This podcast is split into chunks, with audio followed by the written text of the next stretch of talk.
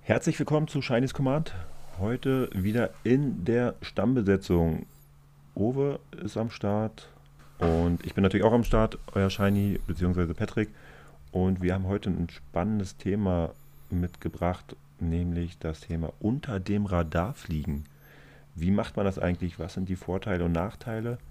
Und ist es vielleicht manchmal auch sinnvoll, ja, vielleicht nicht nur unter den Radar zu fliegen, sondern eher so im Gegenteil, nämlich mal ein bisschen aggressiver zu spielen.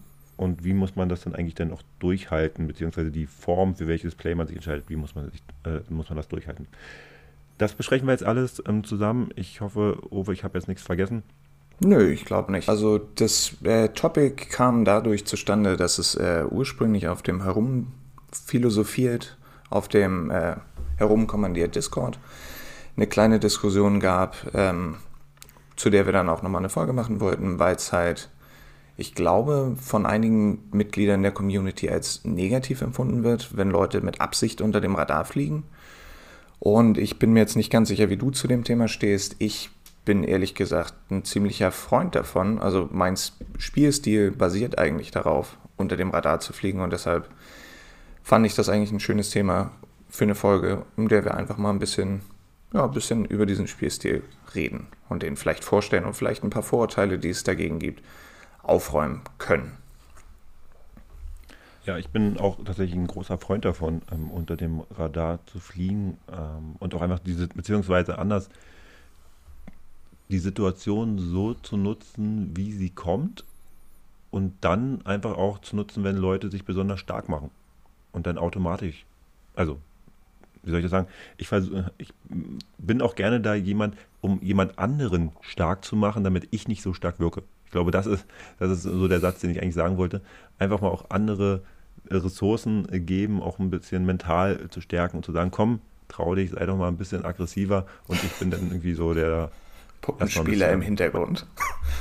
Ja, genau, so ein bisschen die Ressourcen aufbaut. Und ich persönlich finde es auch gar nicht verwerflich, wenn ich ehrlich bin, weil das die soziale Komponente, die, ja, die einfach zu Commander dazugehört. Jetzt ist die Frage, die ich gerne vielleicht an dich stellen möchte, was bedeutet für dich eigentlich unter dem Radar fliegen? Ähm, unter dem Radar fliegen ist für mich tatsächlich ähm, vor allen Dingen auf die Bordpräsenz zurückzuführen. Also wenn ich mir mein Board anschaue, sieht es meist wesentlich weniger gefährlich aus und man kann halt weniger gefährliche Permanents auf meinem Board sehen als bei anderen SpielerInnen zum Beispiel. Ähm, wenn ich dann mit grünen SpielerInnen am Tisch sitze, die vor allen Dingen davon leben, mit großen Kreaturen letzten Endes anzugreifen und ich mit meinem Quain-Deck daneben sitze, dann habe ich meistens zwei, drei, vier Permanents, die alle nicht mit den Boards der GegnerInnen interagieren. Also das ist dann halt Quain, den man tappt und allen Leuten Karten ziehen lässt. Das ist sowieso schon ein schönes Permanent, das dafür sorgt, dass man in Frieden gelassen wird, weil alle wollen, dass der Hase lebt. Und dann habe ich halt ein paar Untapper, mit denen ich Quain häufiger aktivieren kann, was auch im, sehr Interesse des äh, gesamten Tisches ist. Das, also das Deck fliegt unter dem Radar und es ist auch designt, unter dem Radar zu fliegen, weil es viel Agro nicht so richtig verträgt. Also in dem Deck bin ich ein bisschen darauf angewiesen, dass die anderen GegnerInnen mir ein bisschen Goodwill zeigen.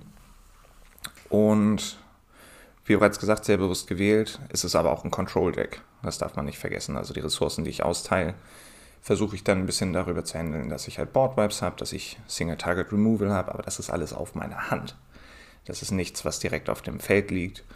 Und die Wincon ist dann meistens auch, besteht zwar auch aus Permanence oder aus halt Approach of the Second Sun, aber das sind dann alles Sachen, die äh, relativ spontan aufs Board kommen und nicht sofort sichtbar sind für alle. Also ich bin wirklich lang, sehr lange nicht gefährlich, bis ich dann wirklich ein großes Problem werde.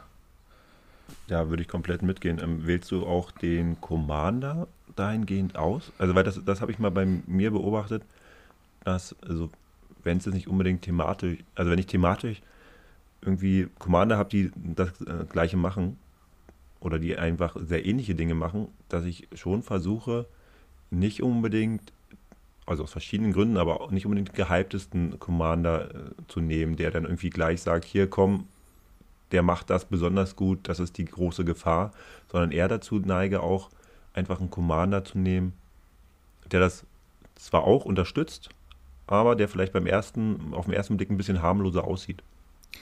Bei dir auch so? Ähm, ich bin da tatsächlich auch dabei, dass ich, ähm, vielleicht liegt es daran, dass ich auch ein kleiner Magic Hipster bin, aber ich mag auch Commander bauen, die ich jetzt nicht so viel an den Tischen sehe, an denen ich spiele. Und ich achte, glaube ich, tatsächlich auch ein bisschen darauf, dass die Commander, die ich spiele, nicht besonders gefährlich sind, weil ich halt gerne ein bisschen unter dem Radar spiele, mich zurücklehne und dann äh, die Control-Rolle übernehme. Also würde ich schon sagen, dass die Wahl des Commanders ein bisschen darauf fällt. Ich habe tatsächlich aber auch eine Tendenz dazu, initial mir die super starken Commander rauszunehmen und zu sagen, boah, geil, das ist auch so Turgrid, als sie gespoilert wurde, habe ich mir gedacht, das ist ja mal ein nices Deck.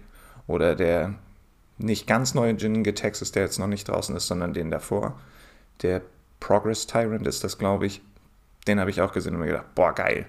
Der ist auch ziemlich witzig. Die Decks baue ich in der Regel dann aber nicht, weil ich mir dann ziemlich sicher bin, dass es dann Arch-Enemy-Decks werden und manchmal habe ich Lust darauf, aber meistens bin ich lieber derjenige, der so ein bisschen im Hintergrund sitzt und dann auch den Strippenzieher spielt. Was würdest du denn sagen, ist dein politisches Deck? Also in dem Sinne das Deck, was bei dir unter dem Radar fliegen soll, was da in die Richtung am meisten designt ist. Hm.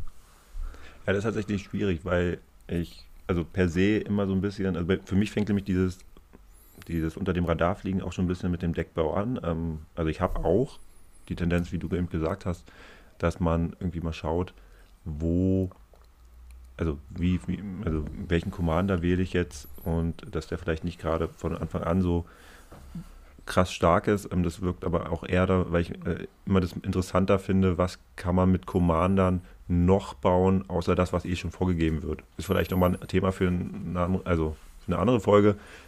So, ähm, wie, äh, wie baut ihr eure Commander?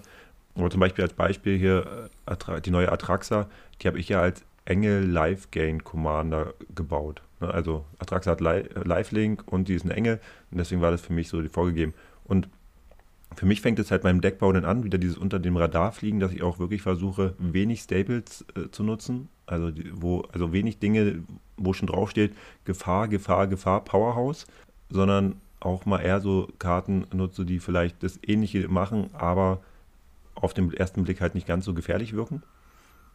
Das ist das eine.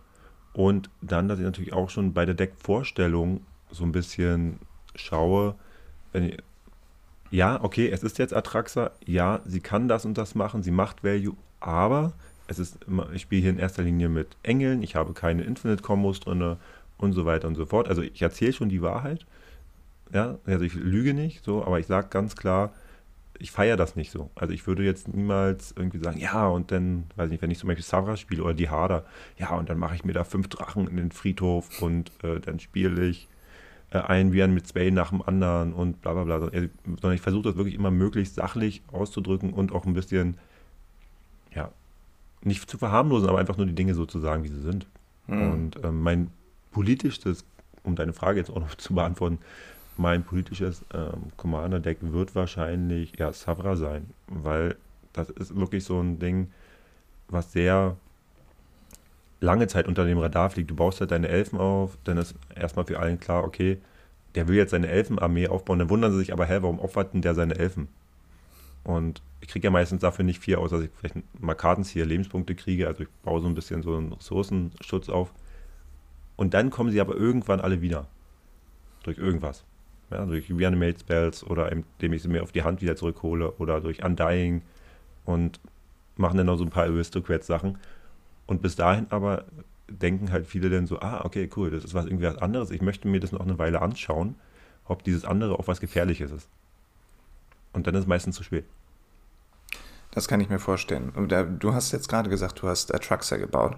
Und das finde ich eigentlich eine sehr interessante Sache, dass du auch mit dem Deck unterm Radar fliegen kannst. Denn für mich persönlich ist es sehr, sehr schwer, diese ganz großen Splashy Commander, auch wenn sie sehr teuer sind, so wie Atraxa kostet, glaube ich, sieben Mana insgesamt, ja. dass man mit denen unter dem Radar fliegt, weil einfach der Effekt auf diesen Karten so stark ist. Und sie liegen zwar nicht ähm, auf dem Board, aber sie liegen ja für alle sichtbar in der Command Zone. Also mit dem Deck unter dem Radar zu fliegen, finde ich tatsächlich relativ interessant, weil es für mich als Gegner, glaube ich, schwierig ist, darüber hinwegzusehen. Also man sieht halt schwer an den großen Flügeln, von denen phyrexianisches Öl runtertropft, vorbei, um dann zu sagen, nee, aber es ist wirklich ein Jank-Deck dahinter. Also das... Ja, es ist ja auch kein Jank-Deck, also das muss man auch sagen, aber es ist halt, der Schlüssel liegt wie immer in der Kommunikation. Und wenn ich halt glaubhaft vermitteln kann, wie gesagt, wichtig ist nicht lügen, sondern wirklich halt einfach nur die Sache so möglich nüchtern darzustellen, wie es geht. Und wenn ich halt glaubhaft äh, sichern kann, dass ich hier keinen ähm, krassen Good-Stuff-Haufen habe, der dann nur davon abzielt, Atraxa irgendwann reinzuslammen, am besten noch zu flickern und möglichst viel Value so rauszuziehen, dass ich dann irgendwann eine Infinite-Combo auf, auf der Hand habe.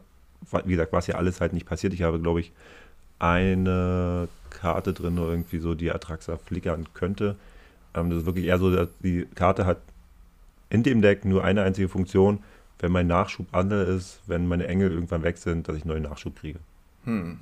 So. Und das ist so die Haupt- äh, und einfach die Zeit uns halt einfach nicer Buddy, ähm, macht halt, macht halt ein bisschen was Cooles, wenn sie auf dem Board liegt. Aber grundsätzlich ist das halt nicht, nicht die Gefahr. Und das finde ich halt auch das Spannende zu schauen, was kann man mit dem Deck oder was kann man mit so Commandern, vielleicht auch die dann auf den ersten äh, Blick ein bisschen stärker wirken, was kann man so bauen und kann vor allen Dingen dann auch, wie kann man es kommunizieren, dass alle sagen, okay, cool, der ist nicht von vornherein, bevor er irgendwas gemacht hat, der Arch Enemy, sondern der, die Erklärung ist für mich so glaubhaft und Gott sei Dank kennen mich die Leute ja auch mittlerweile.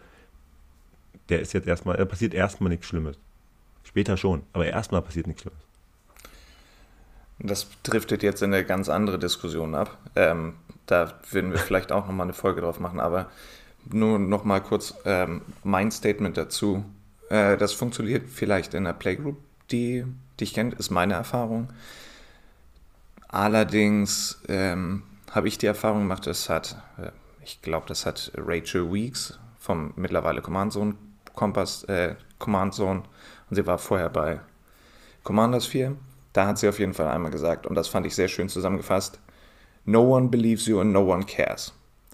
Also es ist halt, wenn du in einer Playgroup bist, die dich nicht kennt und du einen Commander hast wie Ursa zum Beispiel, kannst du halt gerne sagen, ja, das ist ein super janky Deck, das macht einfach, macht gar nicht so viel. Aber alleine dadurch, dass Ursa in der Command Zone liegt, äh, ist es, bist du Target Number One in einer Gruppe, die dich nicht kennt, weil der Commander halt so stark ist. Ursa ist natürlich nochmal eine andere Sache als Atraxa. Das muss man ja auch ganz klar, dazu, sagen. ganz klar dazu sagen. Aber es ist halt ziemlich schwer, von den Erwartungen, die eine Playgroup hat, ähm, wegzukommen. Alleine dadurch, dass du sagst oder beteuerst, dass das nicht das Deck ist. Ich fürchte, da wurde zu viel Schabernack schon mitgetrieben äh, mit genau diesem, mit dieser Aussage. Nee, aber es ist wirklich ein Fun-Deck und es macht gar nicht so viel. Und das ist ja, das bringt uns dann wieder zu einer Power-Level-Diskussion, zu der auch, die jetzt auch zu viel ist. Aber ja, also ich persönlich, wenn ich die Leute nicht kenne und mit denen spiele und die mir sagen, ja, dieses ist halt, äh, es ist nicht das Ursa-Deck oder es ist nicht das Atraxa-Deck, was man erwarten würde, ich bin da trotzdem eher skeptisch. Dann, also, bleiben, dann bleiben wir trotzdem noch mal ganz kurz bei dieser äh, Wool Zero-Diskussion am Anfang. Also ich glaube, dass da denn auch so, oder dann auch so ein bisschen dieser psychologische Faktor komplett ignoriert wird, nämlich die Frage, wie glaubwürdig kann sich eine Person darstellen und wie glaubwürdig ist eine Person. Ich spiele ja relativ viel auch über das Feldtable und natürlich, wenn du ein Urza spielst, dann brauchst du nicht drüber reden. Ja, das, also das Ding kannst du ja auch nur in eine Richtung bauen. Klar kannst du es ein bisschen schwächer bauen, aber der macht halt immer das Gleiche und es ist halt immer mega effektiv. Bei Atraxa ist, also finde ich persönlich, ist noch so ein, hm, kann, kann krass sein, kann aber nicht. Aber in dem Moment, wenn du schon sagst, Engel Tribal, ist das ja, also schränkt ja schon sehr stark ein. Und die Erfahrung, die ich gemacht habe bei allen, ist erstmal dadurch, dass ich auch niemanden bescheiße, ich sage es einfach mal so ganz krass, sondern wirklich auch von vornherein immer ehrlich bin, auch meine Deals ja immer sehr, sehr, sehr gut formuliere, auch in einem unbekannten Umfeld, habe ich es bis jetzt noch nie gehabt, dass die Leute weder hinterher noch vorher irgendwie mir Misstrauen geschenkt haben, weil es auch dafür keinen Grund gibt. Und die Frage ist halt immer, wie formuliert man es? Also formuliere ich und sage so, ja, ich habe jetzt hier Atraxa und die macht ja eigentlich auch nicht viel. Also es ist ein Jank-Deck, ist ein Jank-Deck und wiederholt es auch noch am besten noch 20.000 Mal.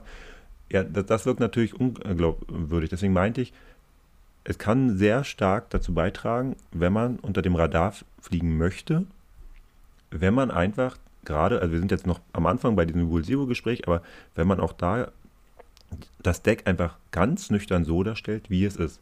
Kein Hype, kein, keine Abschwächung, sondern einfach ganz klar zu sagen, was ist es, was wird es ungefähr machen und dann ist gut. Und das, das hilft. Also meine persönliche Erfahrung und, und das ist eigentlich auch das, wie so das menschliche Gehirn funktioniert, dass wenn du, umso weniger Emotionen du selber irgendwo reinfeuerst, äh, umso weniger Emotionalität kommt auch zurück. Okay, mit dem menschlichen Gehirn, das äh, glaube ich dir jetzt einfach mal. Da habe ich keine, also das weiß ich, da bist du der Experte. Tatsächlich ist es bei mir aber weiterhin so, dass ich, ja, also vielleicht bin ich da auch einfach misstrauisch, grundmisstrauisch. Äh, ich glaube den Leuten natürlich schon, wenn sie mir sagen, wenn wir die Diskussion haben und sie sagen, dass meiner Einschätzung nach passt dieses Deck an diesen Tisch, dann vertraue ich denen da. Aber wenn ich dann halt sehe, dass Atraxa dann da liegt, dann wäre das trotzdem mein, mein größter Threat schon am Anfang vor dem Spiel. Aber wir wollen uns jetzt vielleicht auch gar nicht so viel an Atraxa jetzt aufhängen. Ich glaube, da, das, ist, das ist tatsächlich noch mal eine ganz andere Folge, die wir da. Genau, nochmal Special, noch, ja. Genau. Gut. Ähm, dann gehen wir mal einfach vom, also jetzt haben wir das Rule Zero Gespräch haben abgehakt, da haben wir auch schon so die ersten Versuche unternommen, unter dem Radar zu fliegen. Jetzt gehen wir aber in das Spiel rein. Und in dem Spiel es, gibt es ja auch immer verschiedene Situationen, die man erkennen muss und auch einschätzen muss, wann ist es gut, unter dem Radar zu fliegen. Und da vielleicht mal so, so ganz allgemein ähm, Dinge, die ich als Erfahrung gemacht habe, die gut funktionieren. Und dann kannst du ja mal sagen, ob du da andere Erfahrungen gemacht hast oder ob du auch ähnliche Erfahrungen gemacht hast.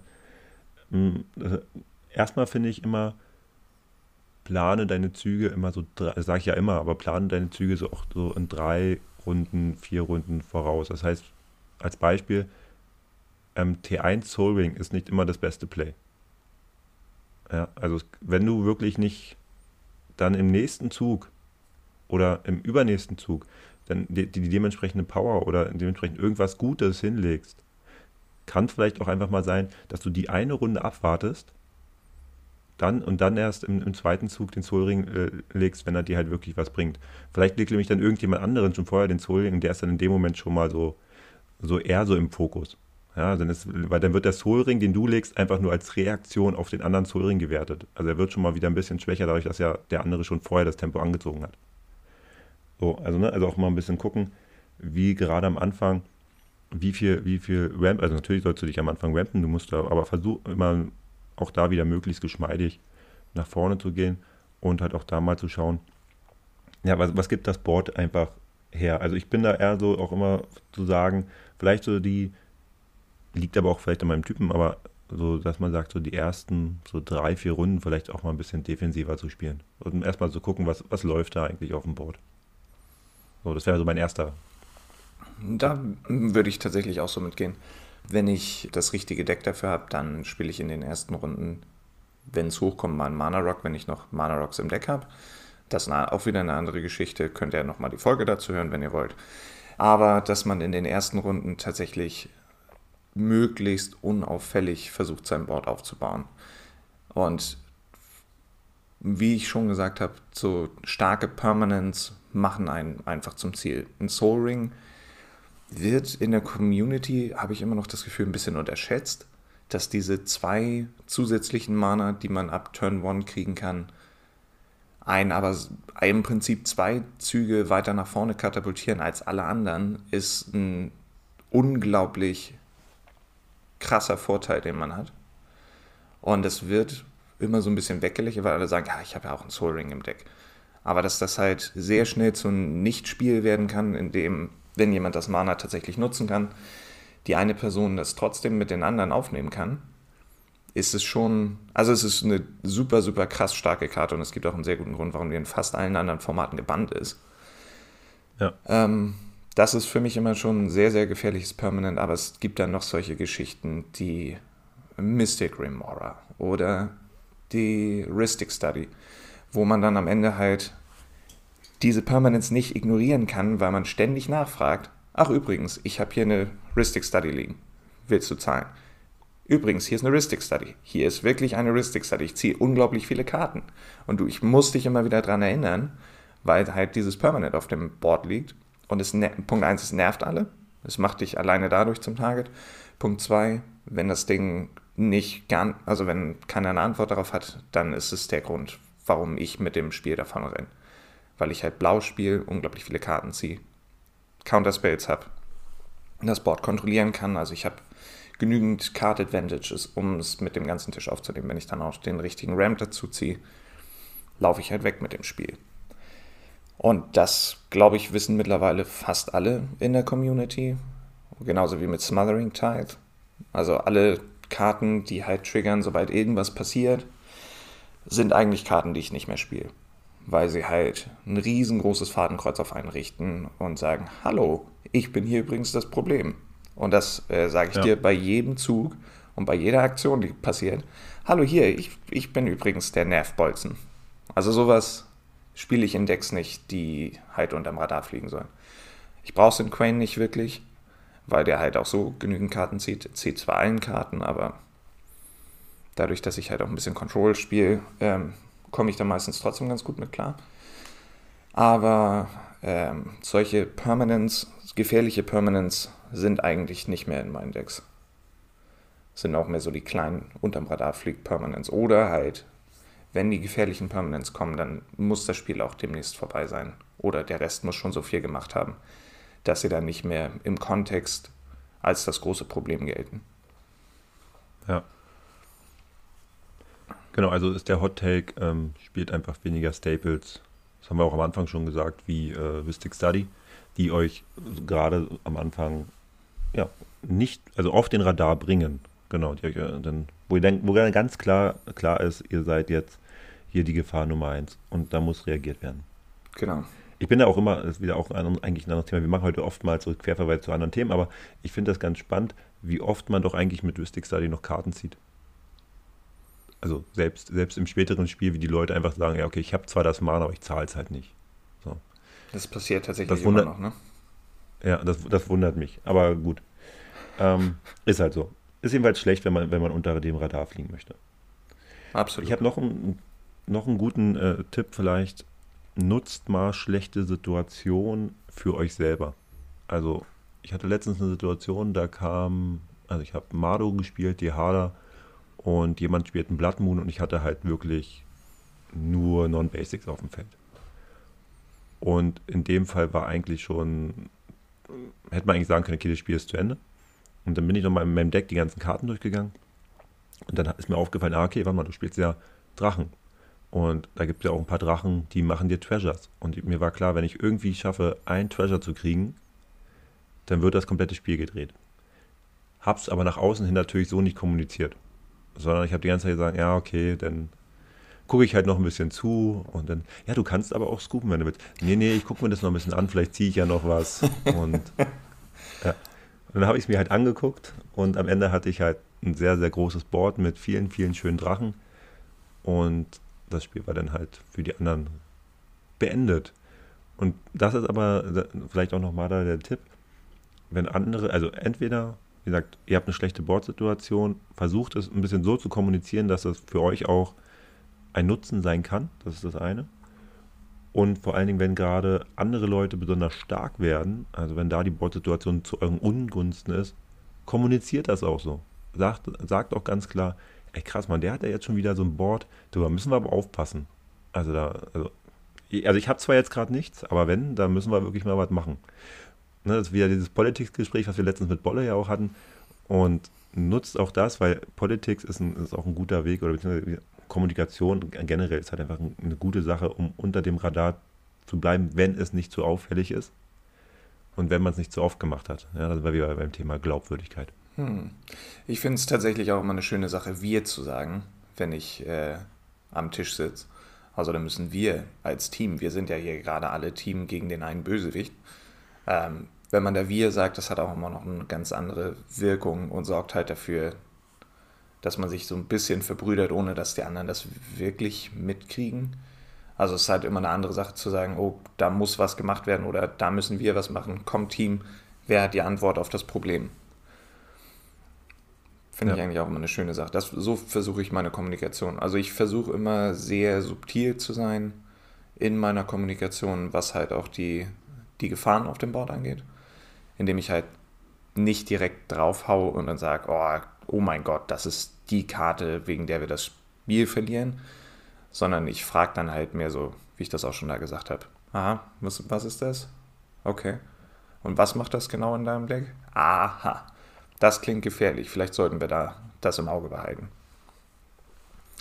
Das ist auch eine gute Art und Weise, unter dem Radar zu fliegen, weil man nicht als derjenige am Tisch sitzt, der halt mit dem Finger auf alle zeigt und deshalb eigentlich von allen so ein bisschen wahrgenommen wird als derjenige, der das große Problem ist. Wenn man halt nur versucht, in alle Richtungen zu zeigen und es dann irgendwann beliebig wirkt, in welche Richtung man zeigt, malt man damit auch, meiner Meinung nach, ein gewisses Kreuz auf sich.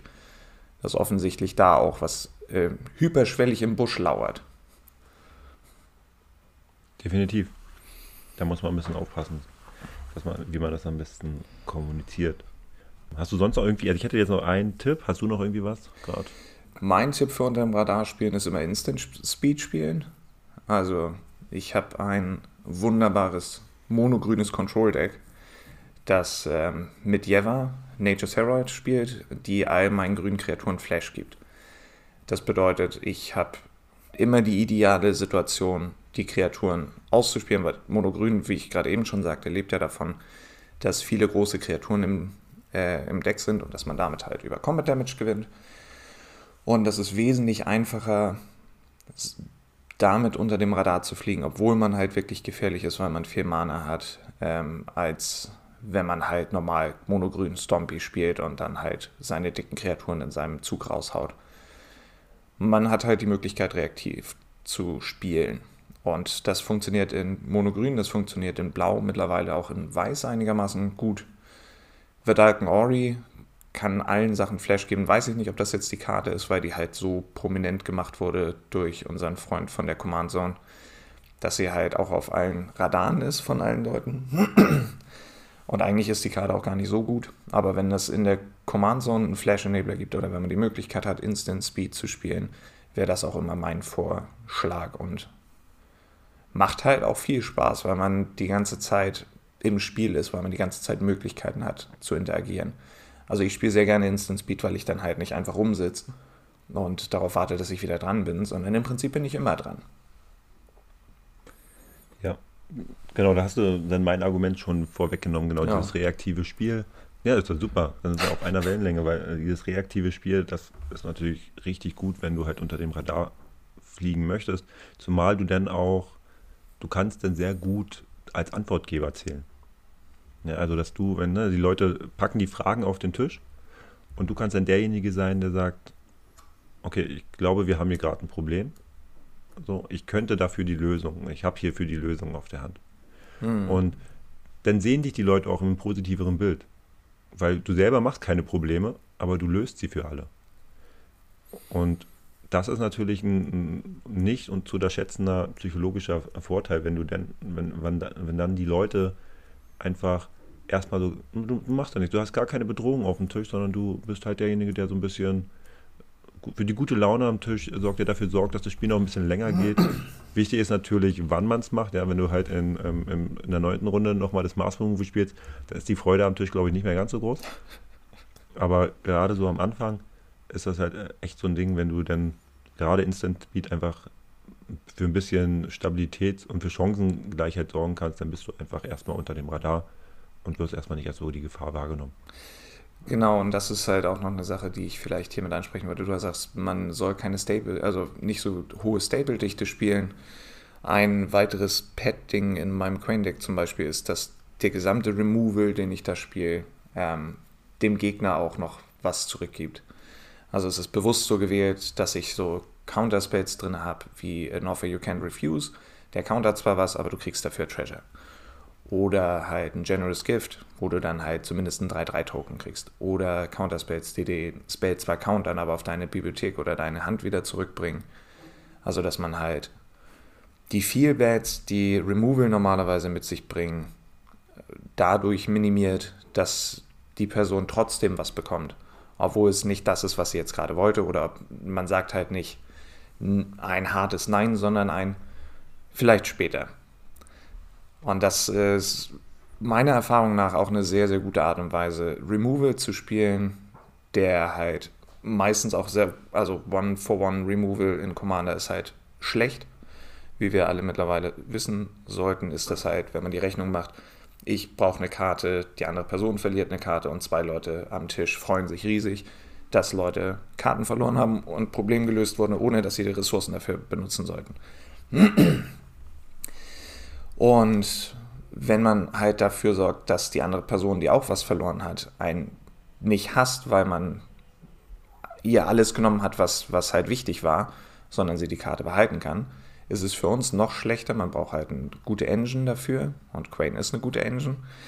Ähm, aber man minimiert auch die Feel Bats und das ist vielleicht auch eine Sache, die man im Blick behalten sollte. Man, wenn man Control spielt, sollte man nicht hart, also entweder man spielt halt wirklich hart Control und sagt, okay, ich bin hier wirklich der Arch Enemy, weil ich derjenige bin, der halt die Fun Police ist und ich weiß nicht, wie witzig das ist. Oder man spielt halt so ein Soft Control, für das ich mich entschieden habe, so ein sehr nettes, freundliches Control, was immer noch Control ist, das darf man nicht dabei vergessen. Es ist immer noch so, dass man das Board kontrolliert, aber auf eine freundliche, nette Art und Weise, die dafür sorgt, dass man weiter unter dem Radar fliegt.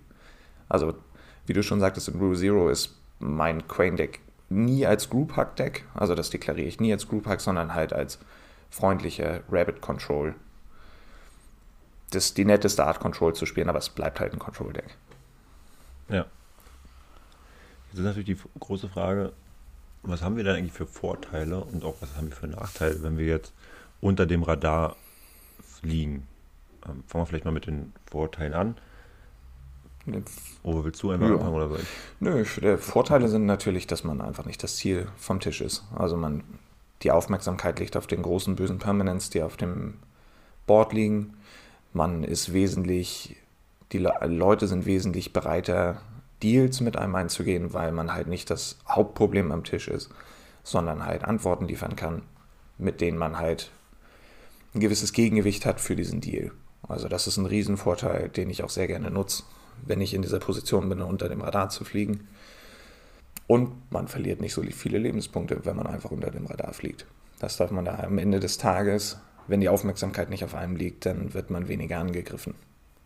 Oder wenn man angegriffen wird, dann halt nicht mit der vollen Kraft, sondern halt einfach so, ja, okay, ich greife halt alle an oder ich mache globalen Schaden, aber man ist halt nicht das Ziel der Aggression.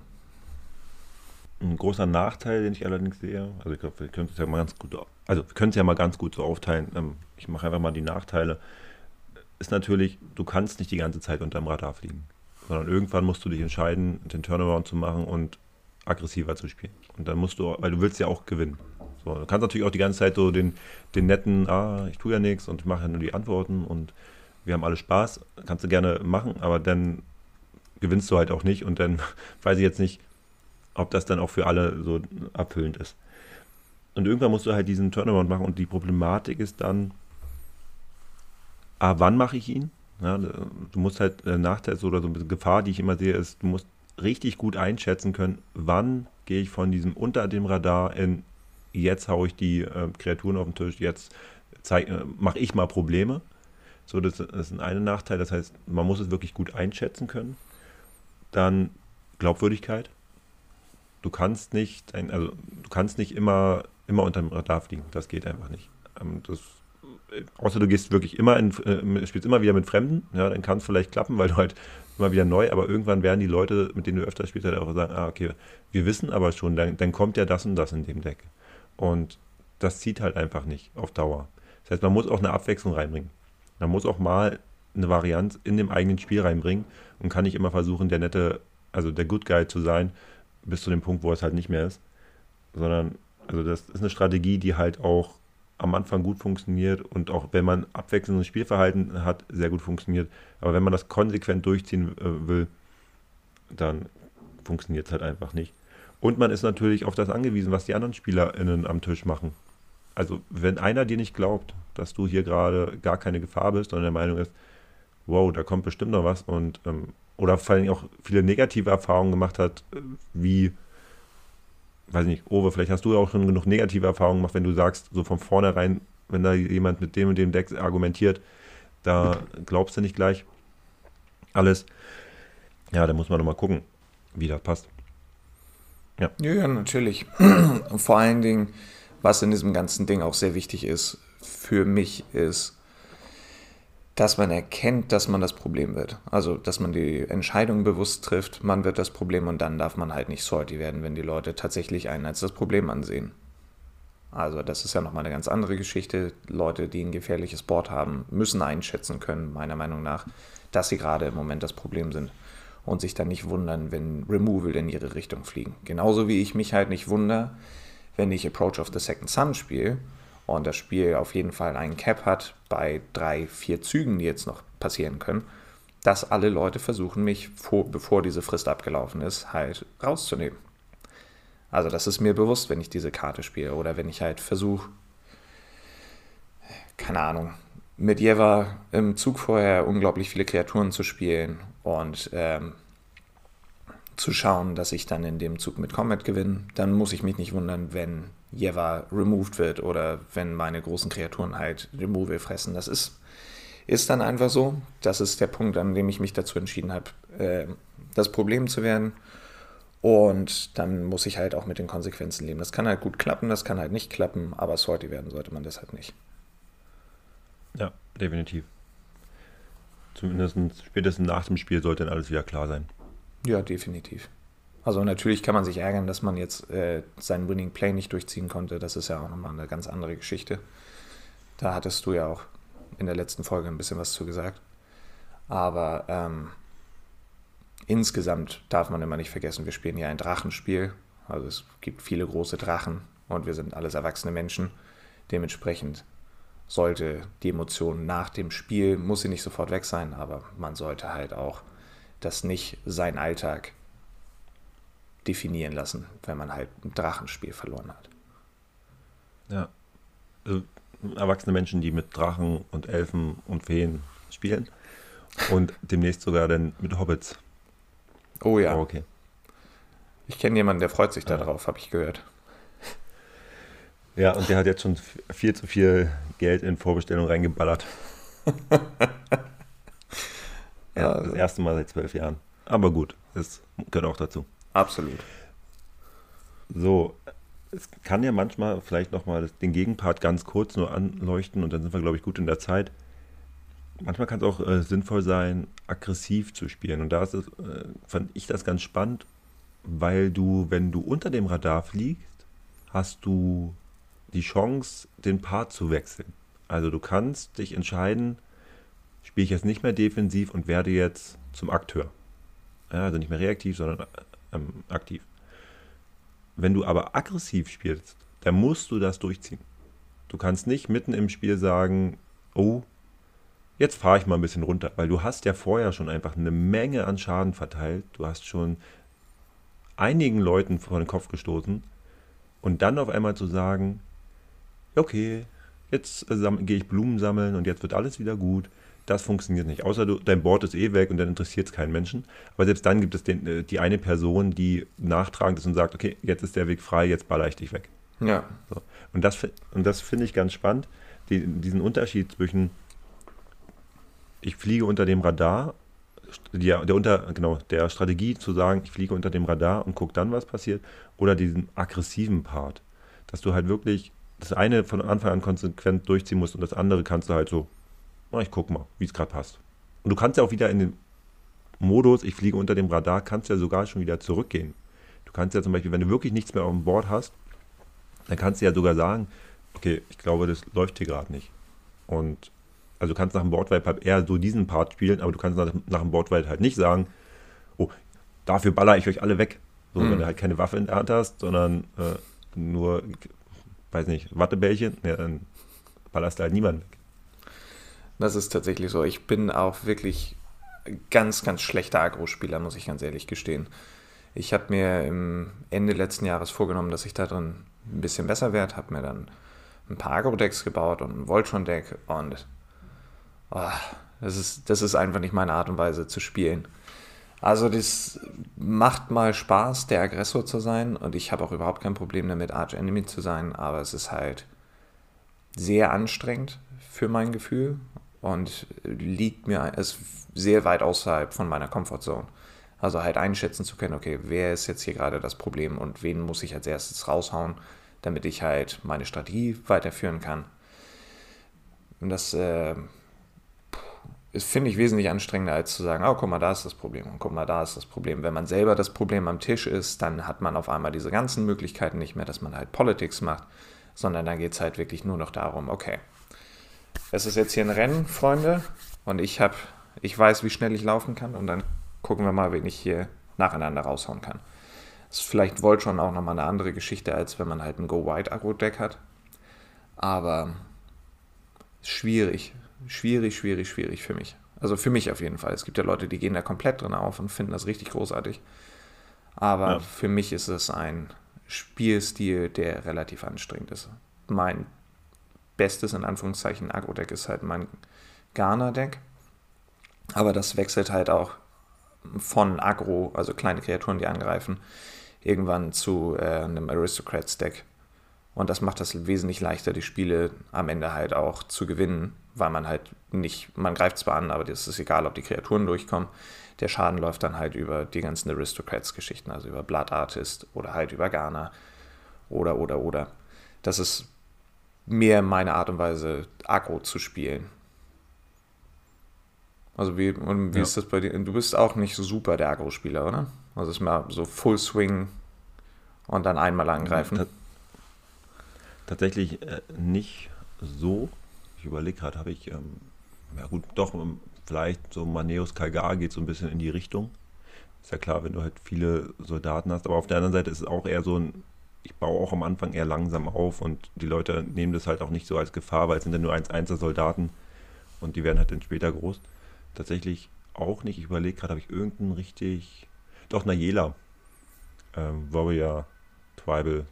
Die ist, ähm, aber die, wird halt egal, also die kannst du ja selbst, wenn du wirklich da ein Blümchendeck draus machst, ist halt so ein typischer Commander, der ist von Anfang an eine Gefahr. Das heißt, den auf, auf Blümchen äh, zu machen, also zu bauen, also so ein so einen, so, einen, so einen soften Commander darauf bauen zu wollen, funktioniert halt nicht. Und das kannst du auch niemandem glaubwürdig vermitteln, dass der nicht so schlimm ist, weil sie macht halt extra Combat Steps, ähm, macht Token, macht halt alles.